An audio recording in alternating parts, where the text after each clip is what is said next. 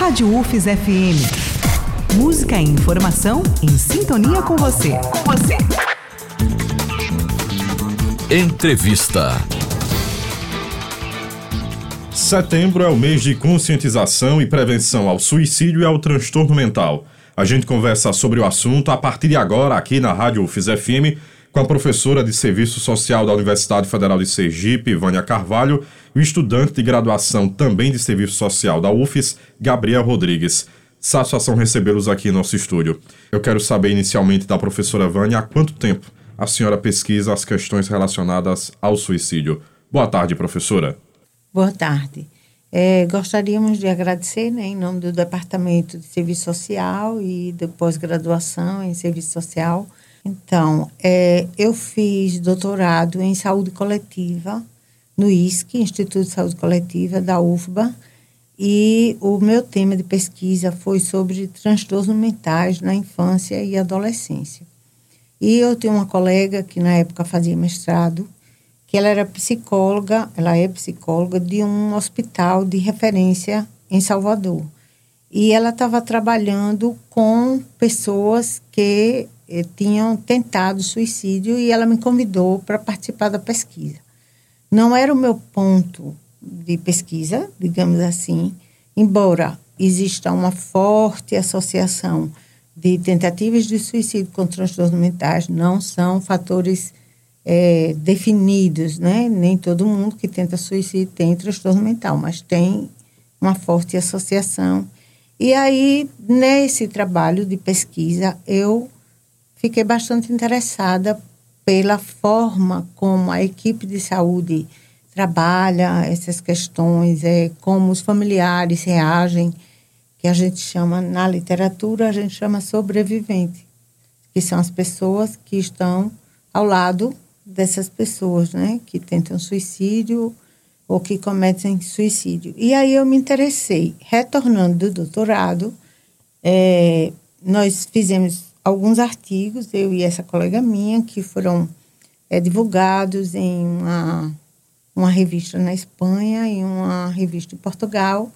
E de lá para cá eu comecei a, a, me interessar mais sobre o tema. Então, como eu oriento tanto no mestrado em serviço social como no curso de graduação na área de saúde, aí os alunos começaram também a trabalhar essa questão e eu faço parte de um grupo de pesquisa que é sobre estudos e pesquisa em saúde, de uma maneira geral, e nós temos uma linha de pesquisa que é sobre suicídio. E aí a gente tem sempre alunos que se interessam e a gente trabalha também no PIBIC. Já fizemos três PIBICs sobre, sobre esse tema. É, Gabriel, ele é oriundo de um trabalho de PIBIC, que ele começou logo que ele entrou na, na UFES, e foi sobre automutilações. Então, de lá para cá, o, o tema ele tem instigado várias pesquisas e, e desempenhado assim uma repercussão muito grande na sociedade civil principalmente em relação às escolas, às unidades básicas de saúde. Constantemente nós somos é, chamados né, para trabalhar com a equipe de professores, é, de profissionais de saúde, para, de, para discutirmos esse tema que é tão atual. Agora, professora, por que o suicídio é considerado um problema de saúde pública? As autoprovocações, né? Elas são, de uma maneira geral, bastante representativas no conceito, no contexto de saúde pública de uma maneira geral. Por quê? Primeiro, porque é uma inflação contra si próprio. Né? Então, aí a gente inclui as automutilações, as tentativas de suicídio e o suicídio propriamente dito. E também, se a gente analisar em termos de é, percentuais de pessoas que cometem esses esses agravos, a gente não pode considerar apenas a pessoa em si, mas todo o seu ambiente social. Então, se calcula que, em média, uma pessoa que tenta suicídio ou que comete suicídio, ela está diretamente ligada a, no mínimo, 19 pessoas. Então, é, isso influencia no seu meio familiar, no seu meio acadêmico, profissional. E aí se torna uma questão de saúde pública, porque envolvem vários fatores, além de envolverem vários fatores, são vidas. Vidas que são é, ceifadas, né, na maioria das vezes. A gente precisa também lembrar que há uma associação muito intrínseca entre as automutilações, as tentativas e o próprio suicídio. A gente costuma dizer que eles são preditores de suicídio. Então, Todas as pesquisas que nós analisamos, a literatura vem confirmando isso, que uma pessoa que comete alguma dessas inflações contra si próprio, ela tende a fazer outras vezes e até também chegar ao máximo, que é o suicídio em si. Eu quero saber agora de Gabriel como você despertou interesse em pesquisar questões relacionadas ao suicídio. Boa tarde, Gabriel. Boa tarde, né? No caso, primeiramente, é... a princípio, né? Quando eu vou pegar um interesse, realmente quando eu vou entrar na universidade, a partir do PIBIC. Então, eu me interessei a partir daí, no caso, também, e, do, e das discussões que ocorriam em curso mesmo, na sala de aula, durante a graduação. E o que é que você está pesquisando exatamente, Gabriel, no seu trabalho de conclusão de curso sobre a questão do suicídio? A pesquisa no TCC em si né, tem o objetivo de analisar os dados sociodemográficos da de Aracaju, que tem lá no Sinã, que é cor, raça, a idade, o local de ocorrência, como é que ocorre, o impacto que isso causa nas famílias, né? É, esses são os principais pontos que se analisa para que aí possa trabalhar né, o assunto, fazer um comparativo com outras pesquisas para se ter, obter o resultado. E o que os dados preliminares da sua pesquisa, Gabriel, revelam sobre o cenário em Aracaju? Em Aracaju, os principais bairros que a gente consegue dar uma análise é, principalmente no, na, nas notificações que existem, né? É o Santos Dumont, seguido Santa Maria e o Luzia. Sim, e também a principal faixa etária, né? Tentativa, no caso, é mulheres, no caso, e homens, no caso, o principal que cometem, porque usam meios mais letais. Me permita, professora, a gente sabe que há uma maior incidência de casos entre jovens, ou seja, entre pessoas de 15 a 29 anos de idade. O que está por trás disso? É, o suicídio e as tentativas, né, a gente sempre trabalha junto, porque eles são extremamente pertinentes. É, eles não têm causas específicas. A gente costuma é, dizer que todos eles, todos esses dois eventos, eles têm, eles são multifatoriais. Então, eles advêm de vários fatores. Dentre eles, a instabilidade, tanto emocional como financeira. E a gente tem observado que o mundo passa assim por transformações muito grandes, né? Inclusive mudanças climáticas. E a gente pode se perguntar, e o que é que tem a ver com suicídio, a mudança do clima? Tem tudo a ver. Porque se observa que logo após grandes eventos na natureza ou na sociedade, como guerras, catástrofes ambientais, as pessoas recorrem mais ao suicídio. Então, são relações que a gente não pode deixar de, de levar em conta.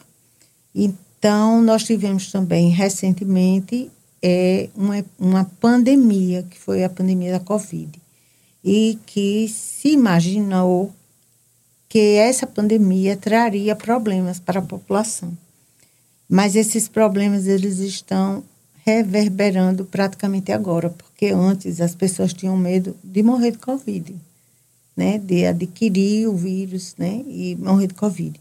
Hoje as pessoas estão ficaram confinadas, é, ficaram segregadas e, e isso repercute tem repercutido muito grande, tem uma repercussão muito grande na vida dessas pessoas, que às vezes não é tão simples, não é algo que você possa visualizar de uma maneira muito clara, mas como isso foi enfrentado por essas pessoas. Então, ficar muito tempo sem ir à escola, muito tempo sem ter acesso aos parentes, aos amigos, às atividades de lazer, isso fez com que as pessoas se conhecessem mais também voltassem um pouco para si. E nesse retorno, há uma diferença muito grande entre o que eu era antes da pandemia, como eu estou agora, e nem todo mundo tem esse alicerce de sobreviver a uma demanda tão grande em relação a isso. Aliado a isso, nós tivemos também, por conta da, da pandemia e por conta da crise mundial, nós tivemos também grandes perdas, perdas de emprego, perdas de salário, é, perdas de pessoas, de entes queridos. Isso também é, desencadeou um desequilíbrio entre essas pessoas. Né? Então, são mundos que estão sendo conhecidos agora. O advento também da tecnologia ele é extremamente importante. Quanto mais você tem acesso a bens e serviços tecnológicos, eles nos possibilita é, diminuir muitas distâncias, mas aumenta a dificuldade de comunicação entre as pessoas. Então, é, a gente coloca aí que não é, é, a pauta do nosso trabalho, né? mas assim, tem muitos escritos nessa perspectiva sobre a influência das redes sociais. Né? Então, o que antes era do privado passou a ser do público e até que ponto as pessoas têm essa estrutura de publicizar suas vidas, de colocar suas fraquezas, suas habilidades. E, aliada a isso, temos uma questão muito grande que é o, o que nos colocam as redes sociais, que a vida é um eterno prazer, uma eterna felicidade. E aí as pessoas que não se veem nessa situação prazerosa ou limitada, limitante, recorre a se superar de outras formas, né? Então recorre ao uso de substâncias, recorre a um excesso de, de uso de rede, de, de se colocar no mundo sem ter essa base sólida do que é esse mundo e o que é o seu mundo. Não distingue entre o que é da esfera privada para a esfera, a esfera pública. Como você também acha, Gabriel, que a sua pesquisa pode contribuir para o enfrentamento à questão do suicídio? É justamente para contribuir né, com que um aumento da política pública, da promoção à saúde, de programas que incentivem a saúde mental, né, que, que coloquem que os, os, as nossas instituições que nós temos hoje no Brasil, o CAPES, o CRAS, o, a, principalmente eu acho que o CAPES, que é muito estigmatizado pela população em geral, eles sirvam como realmente um instrumento de acesso a todo mundo, a toda a população que necessita aquele assunto ali, sobre aquela, o tema pertinente. Não é uma coisa só como o pessoal coloca um lugar de louco, né? Ah, tá frequentando um CAPS, por exemplo. Eu acho que isso é um, muito importante des, desmistificar o, o suicídio e o que nós temos como concepção, né, do que é ter saúde mental ou não e que você frequentar ou ter, ir a um psicólogo ou não, isso faz de você menos saudável que outra pessoa. Não, isso acho que é realmente você cuidar do, e promover isso, no caso, para as pessoas em geral, é prevenir né, o, a, a saúde mental e o suicídio em si. O que a senhora pode falar também, professora, sobre a importância de campanhas, a exemplo da que ocorre ao longo deste mês de setembro, o Setembro Amarelo? É bem interessante a sua pergunta. Tem pessoas que são contrárias, né? Ao Setembro Amarelo, sob a alegação que passou o ano todo não se discutem as questões do suicídio e em setembro eh, se discute. Eu tenho uma visão um pouco diferente. Eu acho que a iniciativa é muito louvável, é interessante que a gente escolha um mês, que a gente discuta, que a gente coloque como pano de fundo, mas que não fique só no setembro, que a gente extrapole né, para outras instâncias.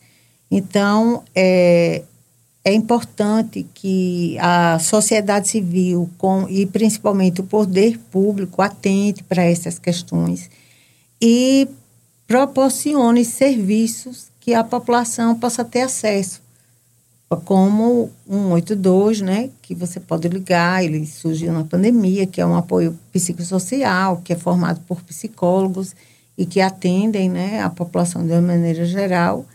E também agora nós temos uma questão bastante importante que foi aprovado a inserção de assistente social e psicólogo nas escolas. Então, são temas que precisam ser discutidos, precisam ser orientados e que a sociedade civil também compreenda que o tema, apesar de polêmico, constrangedor, mas ele precisa ser discutido em casa, nas escolas, nos ambientes profissionais, porque às vezes a pessoa não se sente à vontade, está passando por uma fase difícil, mas não se sente à vontade de recorrer a um profissional porque tem todo um estigma por trás dessa história.